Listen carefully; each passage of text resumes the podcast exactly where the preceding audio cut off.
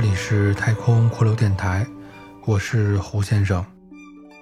继续播出我的原创故事《猫女》第七集。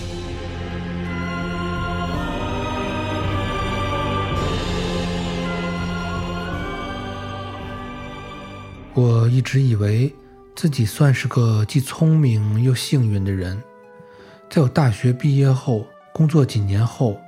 辞职，跟几位同学一起创立了一家网络公司。我们制作出的网络通信软件受到了市场的青睐。经过几年时间的努力，我们的客户形成了庞大的群体，市场占有率成为同行业之首。大量的客户为我的公司赢得了丰厚的利益与社会影响力。我为我的成就感到幸运与自豪的同时，也多少为未来有些担忧。虽然在我接触的人群中，越来越多地出现了一些在商界与政界都十分有背景的人物，但对于我这样一个只对于技术研究感兴趣的人来说，我并不想与那些权贵。有过于亲密的来往，一方面我想让我的公司保持更为纯粹独立的商业性质，另一方面，我也对于那些复杂的人际关系、纷乱的权钱交易始终保持着警惕，因为这些事情足够诱人，但也同时非常的危险。直到某天，曾经的同学。我的那个朋友出现在了我所参加的一个商界私人聚会上。之前我已有所耳闻，他的家庭背景不凡，并且与政界的关系颇深。他是一个神神秘秘而又手眼通天的人物。之后的日子，我总能遇到这位朋友，虽然一开始。我对他有些敬而远之，礼数到了，但并不亲近。但与之接触多了，我又感到此人是行踪飘忽不定，但是人却是很好的。他待人接物总是那样的彬彬有礼，能感到他有很好的素质。言谈话语有时字字珠玑，有时风趣幽默。让周围的人都很高兴与舒服，分寸拿捏的恰到好处，既不油腔滑调，也不尖酸刻薄。时间久了，我倒也愿意与其相处。日子长了，我们成了来往密切的朋友。终于有一天，在他的神秘邀请下。我来到了这处隐藏在山中的仿佛城堡一般的楼中，见到了那只奇特的猫女。当我此时在胡思乱想之际，忽然从四周传来了歌声，声音不大，仔细听之，应该是人声合唱团的唱片录音。那歌曲的名字我并不知道。只是觉得这起伏婉转的男女歌唱声，为这座凝重而又昏暗的大房子平添了几分宗教般的庄严与狂热。此时，房间那边的门又被推开了，猫女本能地将身体绷紧，她好像已感到主人的来临。而自己则必须进入到投入的状态中。尽管我猜想，猫女与它的主人相处的时间已很久，但我还是能从猫女紧张的状态中察别到她的恐惧。尽管她曾经悄声对我说“让我死吧”的话语，充满着绝望与麻木。那位首长带着依旧亲切的笑容走进了房间，他从容地招呼我们坐好后，他也落座。他从容地招呼我们坐好后，他也坐了下来。他指了指头上的空气，说：“我就喜欢听合唱，很多不同的人聚在一起，在指挥的带领下，整齐地唱好一首歌，这就是组织的力量。”话说到此处，他那一以贯之的亲切面孔，变成了兴奋的表情，但随即又变回了亲切。他向我问道。你喜欢合唱吗？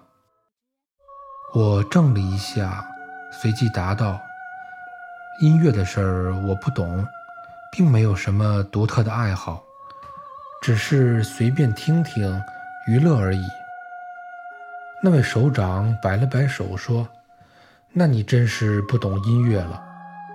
音乐可不仅仅是娱乐那样简单呀，音乐是一种艺术手段。”是一种武器，更是一种政治。从本质上讲，所有的艺术都是政治的工具。听到他这样的论断，虽然我并不认同，但我并不想为此而多说些什么，于是只是点头并微笑。身边的朋友也同我一起点头并微笑。那首长此时从衣袋中拿出了一支烟，朋友立即上前为其点着。他吸了一口烟，徐徐地说道：“话扯远了，还是说正事儿吧。”然后他的目光朝向了那个朋友，于是朋友对我说：“啊，对，那是该说正事儿了。这次邀请你来呢。”一方面介绍你跟首长见个面，另一方面呢，就想向你提出个请求。我回应道：“请求不敢当，有事儿就请说吧。”朋友看了看手掌，对我说：“我们代表组织，希望你能为我们开通一条数据专线，将你公司的通信软件的全部客户数据。”实时地提供给组织。对于他的这个提议，我有些意外。虽然我能想到的是，很多人都想要分享我公司带来的商业利益，但我本以为最大的可能性是他们想要我公司的股份，却没有想到他们想要的则是我的实时的客户数据。于是我说。我能明白你们的意思，既然组织上已经决定了，实话实说，我也不敢拒绝。只是我觉得，跟您这边合作，我可以分出一部分股份出来，具体的数字可以商量。我并不是那种小气的人，多个朋友多条路，更何况像您这样有实力的人。我愿意跟您这边分享利润，也算是为我这边增添一些保障。我的话未说完，那位首长笑了，他说：“小朋友，你错了，我们可不想占你的便宜啊，分享你的利润，那不是我们的目的。”我此时则疑惑地看向朋友，朋友也笑了。他说：“你放心，我们并不想要你的股份，相反，我们还会帮助你更好地发展公司，让你们成为可以垄断市场的企业，并且我们会替你保密，绝对不会伤害你的利益，这点请你放心。”朋友说到此处，拍了拍我的肩膀。此刻我实在不理解其中的奥妙。心中的困惑都写在了脸上。我说：“如果就分一些利润给你们，这一点我很容易做到。但客户信息，这些可都是私人数据呀。这些信息如果都给出去，并不符合商业道德，这可能会引来公众对于我公司的批评和不信任。”那朋友对我说：“这点你尽可以放心。”既然让你做这事，组织可以保证消息的绝对保密。退一万步说，即使有消息泄露出去，组织也绝对有力量消除任何的负面讯息。组织的力量可以让这事毫无生机的进行，而你将获得你应得的商业成功与高额利润。这点你应该能明白。此时，首长见到我犹豫不决的状态，他对我说：“就像合唱团一样，指挥需要知道他的团员们每时每刻都在想什么，然后才能够将正确的思想传达给每个人。这样就叫做对于人的改造。只有通过不断地进行改造。”才能让那些思想不同的人逐渐地统一在一起，变成拥有一个思想、一个行动、一个目标的有力量的集体。你所经营的网络通信企业正好可以给我们提供监测的通道与手段。我们需要你的积极配合，让我们对于每个人所说所想都了如指掌。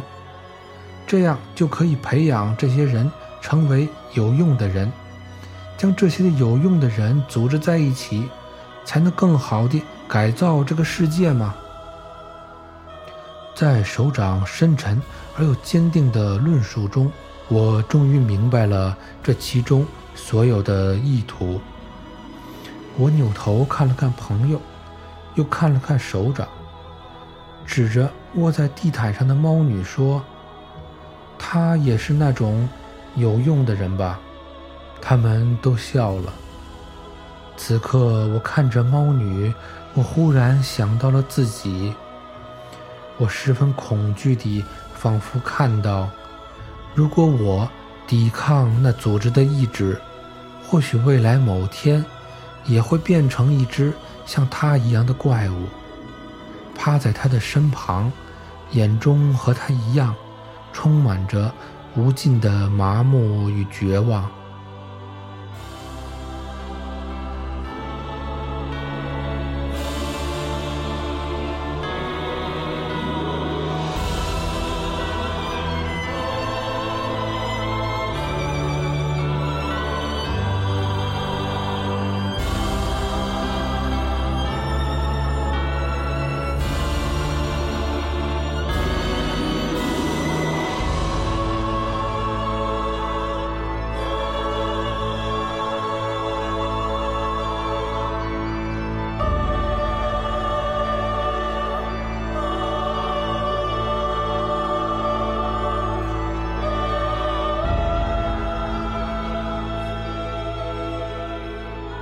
谢收听太空骷髅电台，我是胡先生，下集再见。